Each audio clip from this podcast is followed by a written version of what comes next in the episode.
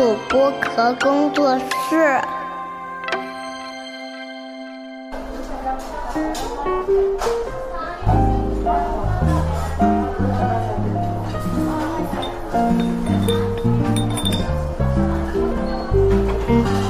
童晨节的正常生活。Hello，大家好，我是你们的佟掌柜啊，掌柜今天还是在巴黎啊，九月二十七号。嗯，现在已经是，其实，在巴黎时间 现在已经刚刚过了两分钟啊，已经到了九月二十八号了。嗯，然后因为掌柜今天这一天都非常非常的忙碌，所以到了半夜才有时间给大家录。那因为现在已经是上海啊，上海的北京时间已经是早上六点钟了，所以我录完再啊传回去的话，可能剪辑完要会晚一点上线，可能就不是在早上上线，是在。啊，最快是在中午的时间吧，因为要给制作人还有小伙伴们一些时间，然后把所有的东西都弄好。嗯，跟大家打一个招呼啊。然后明天应该会可以比较准时的更新，因为明天的行程啊会比较简单。嗯，我们就去看看一个展，然后啊跟朋友见一下面，可能嗯下午。就开始往机场走了，下午晚一点就往机场走，然后晚上就飞巴塞罗那。所以啊，今天一天 先跟大家讲一讲吧。二十七号这一天啊，非常的忙碌，非常的满。嗯，我觉得很大一个原因是因为今天见了很多朋友，对，有一些朋友是从国内飞过来啊，一起参加时装周，然后参加同一个活动的。所以我们中午就在蒙田大道啊，那个最大的迪奥的旗舰店的斜对面那一家 La Avenue。呃，那家据说也是非常现在非常著名的网红店啊。但是对于掌柜来说，其实这家店也不陌生，因为呃，在二十年前 又聊到二十年前，对，在二十年前，因为呃，蒙田大道上面有很多的。品牌的旗舰店，然后他们呃也会有一些工作坊，像迪奥的工作室，它就在他的店的楼上，所以呃当时去面试啊、casting 啊、fitting 啊都会在这条街的附近，所以呢这家 Live New 呢，它就在啊那个呃一个。街边就是我们说什么什么路和什么什么路的一个 corner 的地方，然后所以它就变得非常的显眼，它整个店面非常大，然后我很喜欢它的呃门头就是一个绿色的门头，然后绿色的底上面用白色的法文字写着它的。店名然后呃，楼上的话呢，你坐在楼上，我们今天发现，哎，坐在楼上把窗打开，发现外面有一棵非常漂亮的树，然后它的叶子是那种，嗯，中间是黄黄的，然后呢，它的根茎又是非常的分明，呃，然后它的边边呢却是一圈绿色的。嗯，我也不知道这个什么树啊，或者这个树是到了现在这个季节，到了秋天的季节，它有什么嗯特殊的形态？可能是它的某一个季节的特殊的颜色反出来了。啊，掌柜也不是太清楚，对树不太了解。对，然后讲到呃吃饭的话，中午啊，中午我们就非常 happy 的开了两瓶东贝利纽的粉红香槟啊，香槟王大家都知道，嗯，香槟王嘛。香槟之王肯定很好喝，对不对？然后在巴黎的感觉就是，好像每顿饭都会多少喝点酒啊，嗯，然后每顿饭都会多少吃点甜食、甜点，然后喝点咖啡。当然，掌柜是不能喝咖啡，因为我的肠胃不太适应。嗯，但是甜品就是在巴黎，你知道吃的可能，我觉得这两天加起来可能比我吃的。在上海一个月还多，就是那种哎呀来都来了那种心态，你知道吗？所以我们吃饭的，其实我我每次 focus 的重点都不不是在我的菜上面，而是在面包和甜点，因为嗯，法国的 pastry 确实是啊非常独到的，独步天下的这种感觉，嗯，只有在法国，在巴黎，然后掌柜才会就是要求一定要好的面包。好的黄油，然后再配上他们的好的果酱，然后这样的整套配置，就是每次吃饭都要有这么来这么一套啊。当然啊，果酱是早上吃饭的时候，中午和晚上可能不会有。但是他们的黄油真的很好吃，然后面包也很香，很就是掌柜喜欢的这种脆脆的、脆脆的感觉的面包，很硬啊。但是它的你掰开来之后，你。那个把黄油涂在上面，然后咬在嘴里的时候，哇，这个脆脆的感觉，然后还有回甘回香在你的嘴里，啊，这这真的是很好吃，所以每次都拒绝不了面包。我感觉我这次回去会胖三斤哎，嗯，然后回去还有上海时装周的活动啊，怎么办？怎么办？就是每天一边吃一边后悔，但是没有办法。然后他们的甜点的甜点也是每一家都有自己的特色啊，像今天中午的时候呢，呃，我们的小伙伴们有点了草莓塔，然后上面呢就是其实现在并不是草莓季，对不对？但是在欧洲就是有草莓，但是它不是那种就是大大的像我们在国内吃到的那种呃很甜很大的草莓，它是那种小小的有点酸酸的。梅子这个感觉，但是它也嗯，就是不难吃，嗯。然后因为可能好的店家他们会去挑一些好的呃进货的渠道，所以那些草莓都还不错。然后草莓塔，然后掌柜呢点了一个草莓的嗯手贝。然后上来的时候，你知道这个这个，我本来想吃一个比较比较 fresh 一点、比较 light 一点的甜点，但是它上来的时候旁边配了一大块那种 crispy，就是脆脆的那种焦糖的糖片，嗯，然后做的非常漂亮，它有一个造型，有点像那个冰淇淋的，就是大家如果是蛋筒冰淇淋下面那个蛋筒的感觉啊，有一个有一个当代艺术的 shape 在那里，一个造型在那里。然后这块焦糖真的是好吃到不行，我觉得它是有一点饼干的，就是它有面粉，然后它有再有焦糖，所以虽然它只是一个小小的冰沙，一个冰淇淋，但是啊，配上这样一块东西的话，我觉得吃下去还是非常的饱的。嗯，因为其实中午的时候，因为掌柜吃过早饭嘛，所以在中午的时候，嗯，只是吃了一个 beef carpaccio 而已。嗯，但是配上这个甜品，就感觉好饱好饱，真的好饱。对，然后。呃，中午饭就是这样。然后我们结束了之后呢，就去到菊园美术馆。对，其实菊园美术馆从蒙田走过去，大概就穿过协和广场的话，也就是十几分钟的路程。但是因为现在协和广场附近就是那个大家知道，协和广场中间有那个碑嘛，那个像封建碑一样，那个碑到底叫什么，我也是一直念不来啊。然后大家可以帮我帮我补课，因为我。确实，掌柜的法文还没有牛逼到这个程度。然后那个碑的周围呢，现在现在就是法国人在在讲一个笑话，说，哎，很多人去协和广场找那个非常 signature 的标志性的那个碑，去哪儿了呢？都找不到这个碑哦，原来是它周围被那个最近是全世界的橄榄球比赛。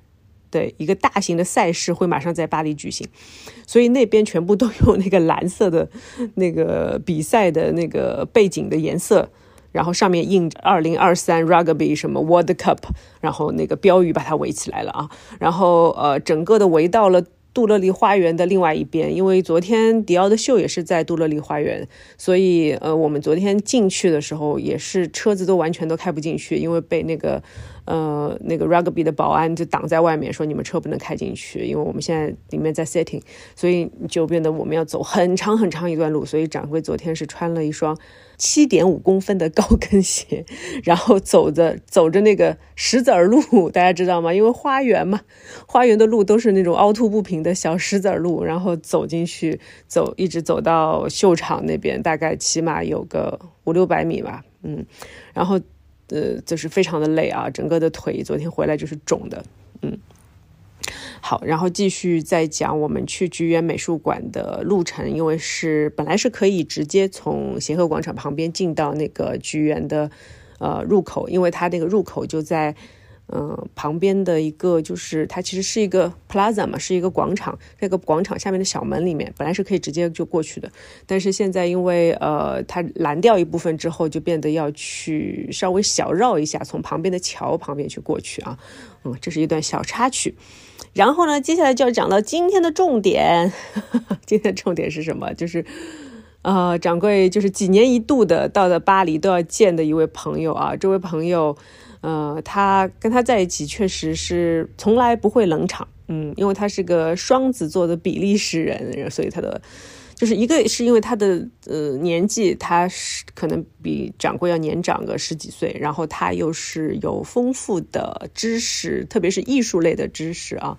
然后他又是非常的健谈，他也有很多很多的故事，因为他在上海也住过，然后他是比利时人，当然他在比利时有家，然后他在威尼斯最近买了一栋公寓，然后他在巴黎也非常熟，巴黎也有一个公寓。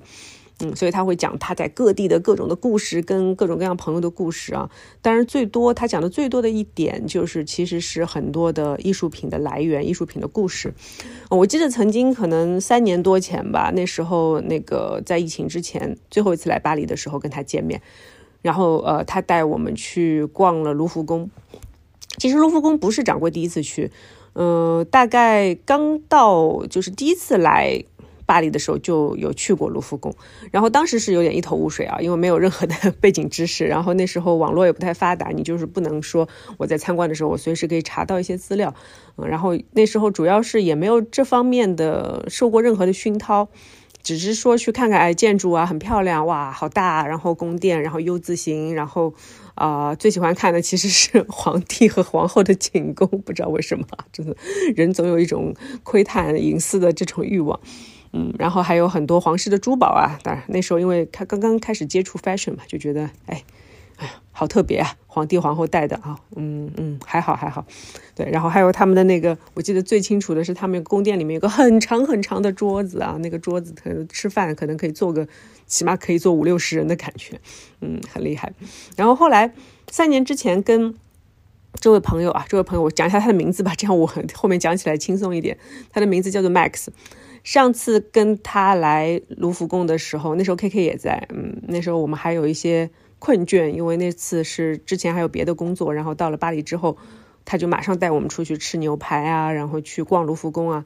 因为他是一位资深的，嗯，怎么讲，他的身份应该说是一个。艺术的观察员，嗯，我不知道在法国会会怎么称呼这样的他的类型，反正他就是做艺术研究的。然后他自己家也有 gallery，然后他也会去呃组织一些 fair 啊什么的这样的活动。所以呃他就会说呃有一张卡，这张卡非常的厉害，这张卡可以逛遍巴黎所有的博物馆。嗯，欧洲其他地方我不知道，它是不是有联合联盟的这样的一个形式。但是在巴黎，呃，它可以带两到三个人吧，可以进所有的博物馆，然后不用买票，不用排队，真的听上去是不是很爽？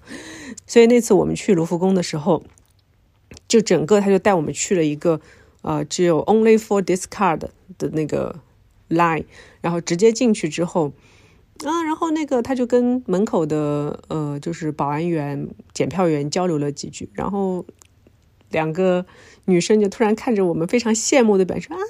在那说了一句法语。然后后来我就问他什么意思，他说啊，你们真幸运。哈 哈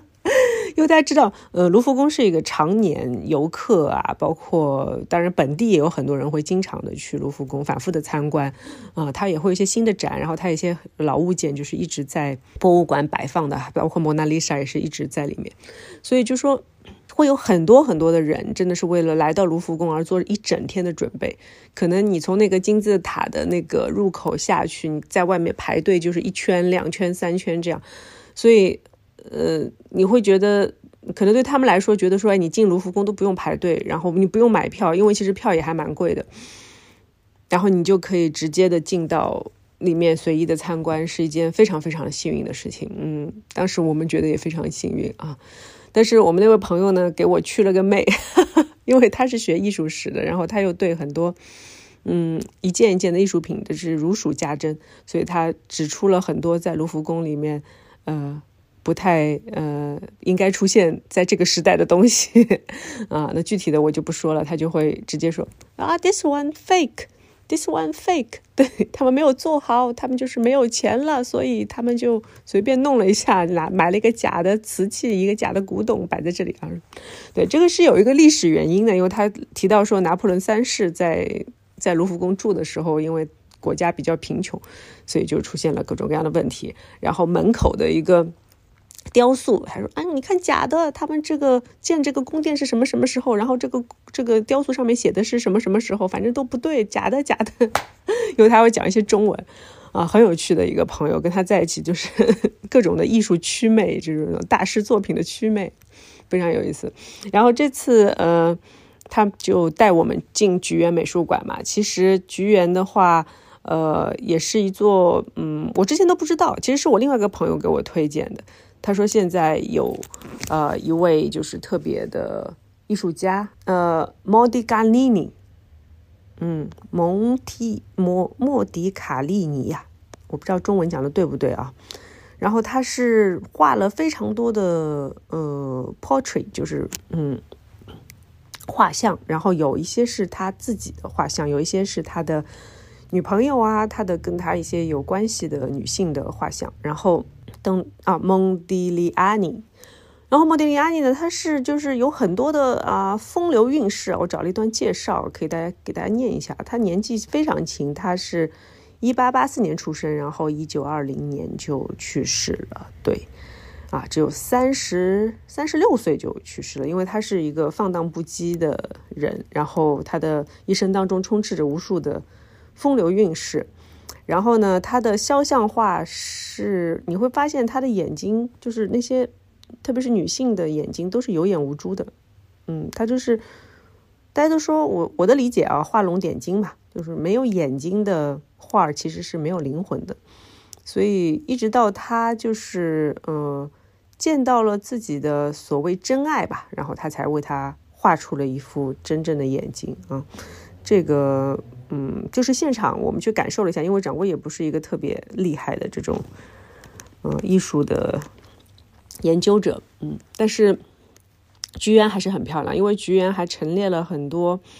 嗯博物馆的馆藏，包括毕加索的作品啊。然后包括里面有非常大的莫奈的睡莲的好几幅，大概有让我想一二三四，他我们进了两个大厅，然后每一个厅大概有四幅莫奈的睡莲，对，不同的颜色，不同时期画的，然后不同的感觉，然后非常非常的大，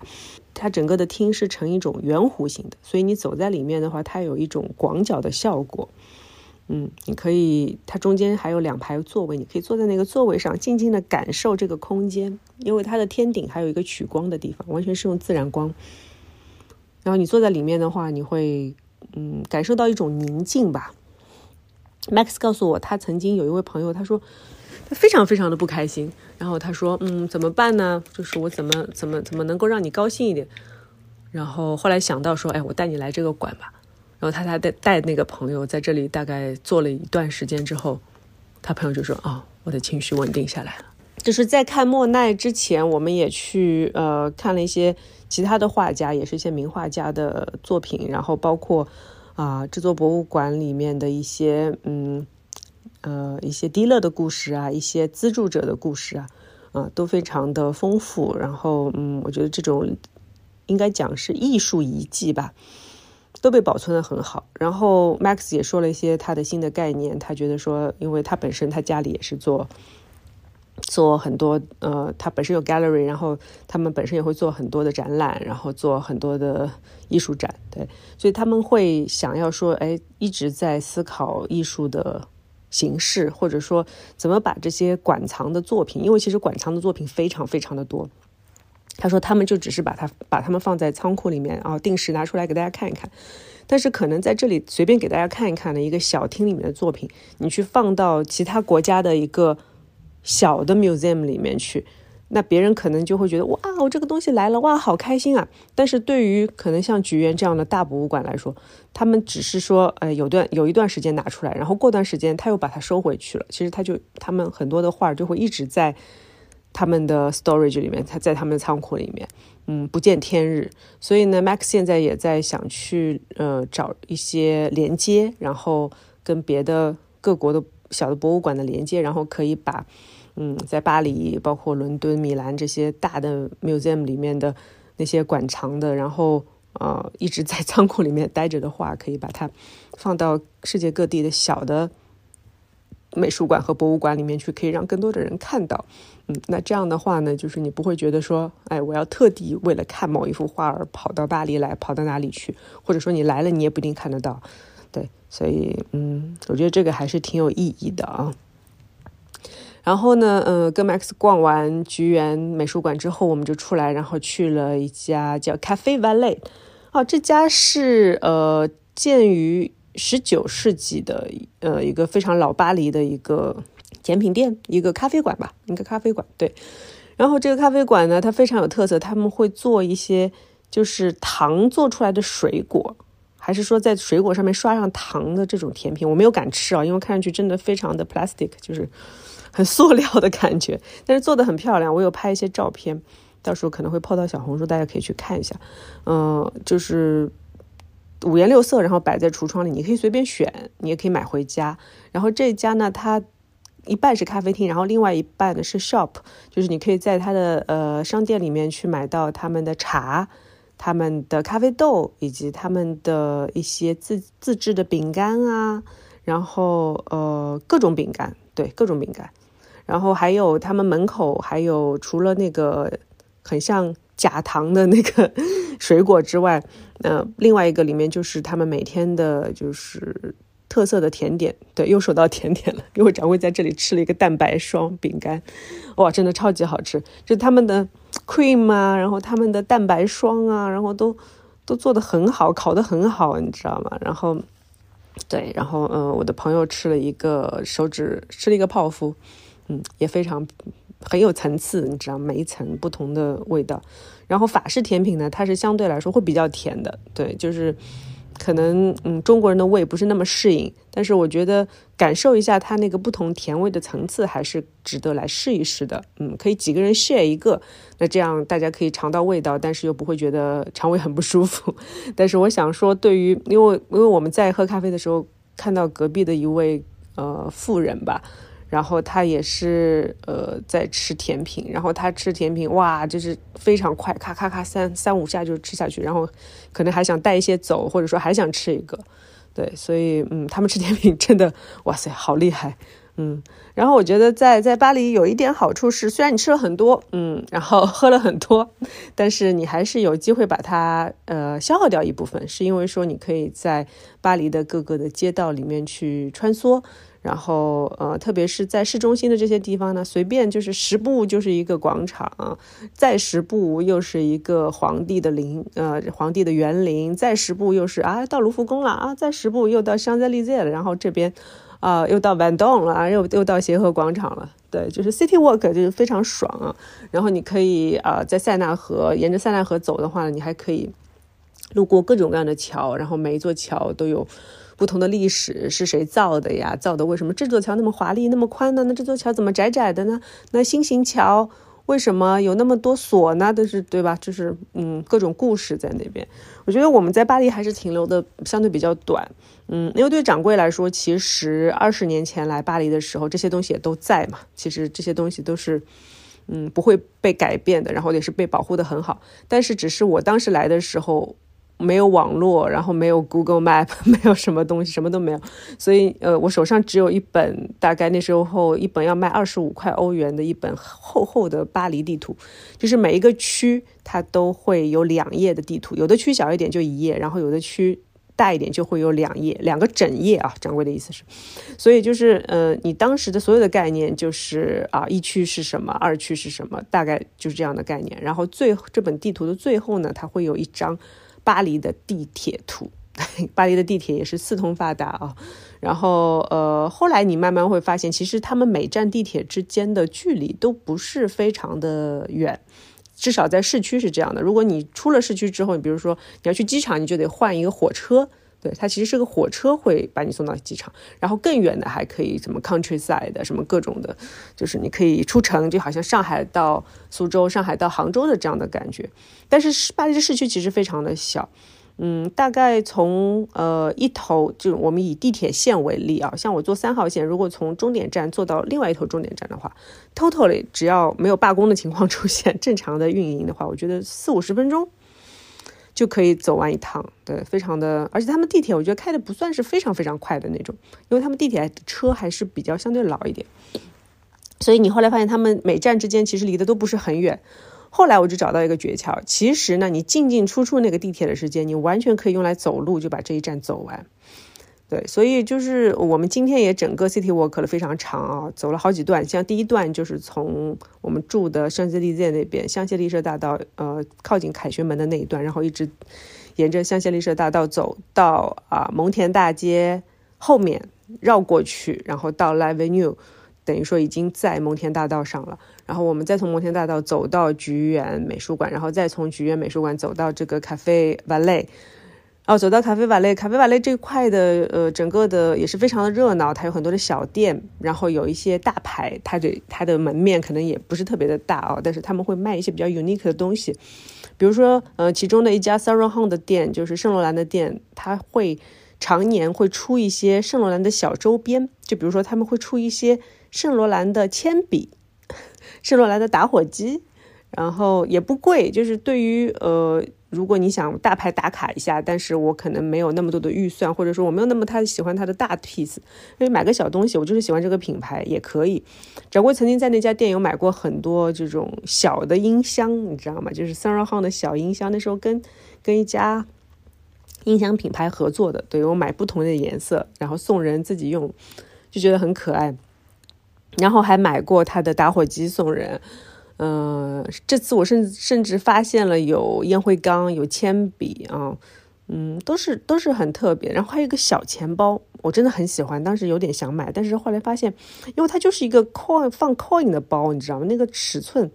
也就是嗯一寸多一点，这这么长，一寸宽这样子。然后它有个长链子，你可以把它挂在脖子上。那个东西要多少钱？你知道吗？那个东西要四百五十欧元。按照现在汇率，应该是三千多块钱吧。掌柜就觉得啊，真的还是吃顿饭吧。对，所以就就还是没有买啊。当然，这家店的人就特别多，因为他有一些 exclusive 的东西，可能在别的店是买不到的。嗯，然后呃，我们在那边坐了一下，然后跟朋友们聊了一下，然后又有来自上海的朋友来 join 我们。嗯，然后 Max 也见了他的朋友，然后我们就。啊，反正在巴黎就是一种随时约的感觉，你知道吗？大家都在附近，然后因为时装周，就很多人都在，所以就随便约。然后呢，接下来就是呃，讲到我们选了一家晚饭，嗯，这家晚饭还蛮特别的，因为我看他的介绍，这家晚饭的名字给大家找一找啊，回头可以贴在 show notes 里面给大家。但是我要先把这个晚饭找出来，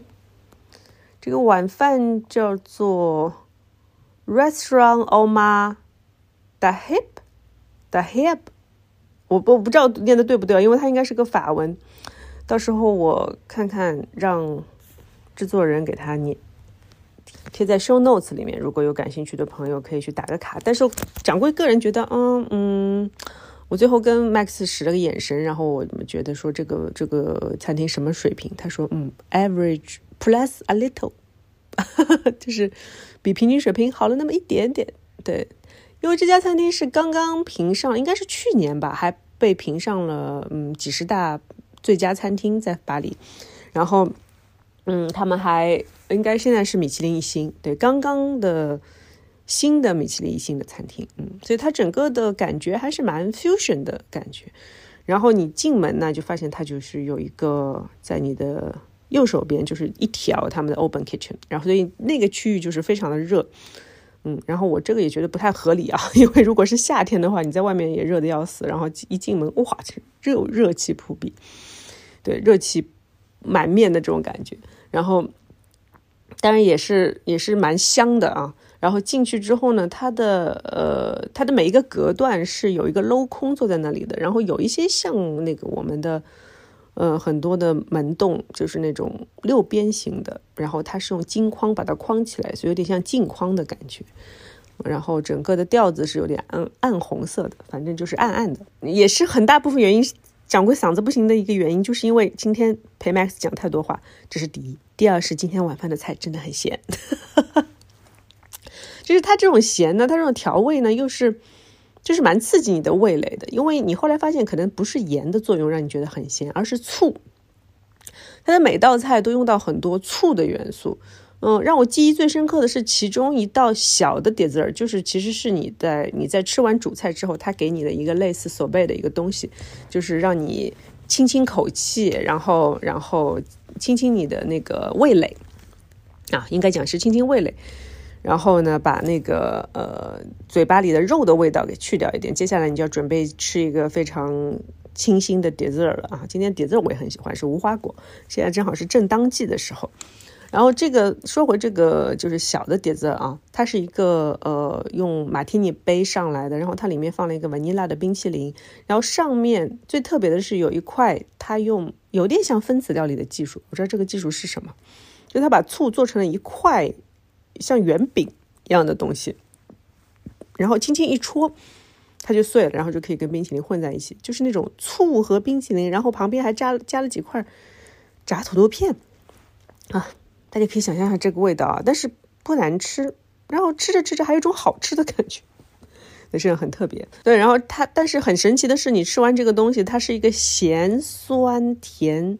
三个口味混在一起的。但你把它整个吃完之后呢，觉得哎，自己好像哎又回来一点了。这个回来一点指的是胃口啊，因为你的主菜吃到，因为我们点的还是 five courses，没有点七个或者九个，我们所有人都觉得哦，五个够了，五个够了。呃，五个五个呃五道菜啊，然后他还会送一些欢迎的前前菜，然后还有中间那个小甜点也是送的，所以加起来几乎就是有七道。然后中间他还问你你要不要吃一个 cheese 什么的，然后最后还会送你巧克力，然后还有一勺米饭布丁也是送给你的啊。然后他我觉得他会做很多对嗅觉的捕捉，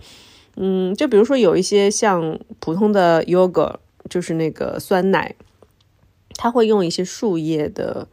嗯，这种香味吧，来刺激你的鼻腔和味蕾之间的一个连接，嗯，然后包括他最后那个米饭布丁，他应该也是加了一些天然的，他们自己来提取的一个一种花的香精，好像就是橘子的那种味道啊，然后把它。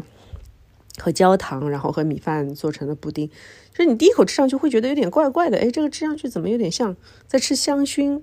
你知道吗？但是真的，当它的呃食物到达你的呃口腔，然后再配合上你的鼻腔后面的跟口腔连在一起的那两个孔的感觉，它们混合在一起的时候，哇，你就觉得嗯，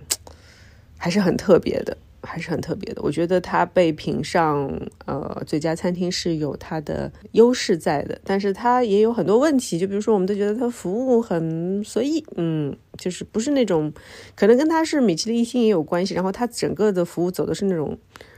随意时髦的这种感觉啊，我也不知道是什么什么，反正就是它不是一个非常标准的那种服务，但是也不会让你觉得很难受，因为他们嗯跟你聊天的感觉就像这样，我们就是朋友，而且我是比较 nice 的朋友这种感觉，嗯，然后啊吃完饭就是刚才大概一个小时之前吧，嗯，然后我跟陈小姐说我们要不要走回去，她说啊不不不，我看了一下走回去要一个小时，我说好的，那 City Walk 今天到此为止。然后我们就用 Uber 叫了一个车，嗯，然后回到了酒店。现在呢，就给大家录这一段啊。掌柜今天教功课 教的比较晚，然后明天可能会相对比较简单一些，嗯，然后呃还是会跟大家继续分享，因为明天是一个主要有一个飞机的行程，嗯，我们会去到巴塞罗那，对。嗯，然后到了巴塞罗那应该会蛮晚的，嗯，所以可能后天会跟大家来更新一些关于巴塞罗那的内容，嗯，那大家嗯记得一直要 follow 我，然后给我留言，然后啊有什么想推荐给掌柜的也可以随时的告诉我，谢谢大家，今天就这样了，拜拜。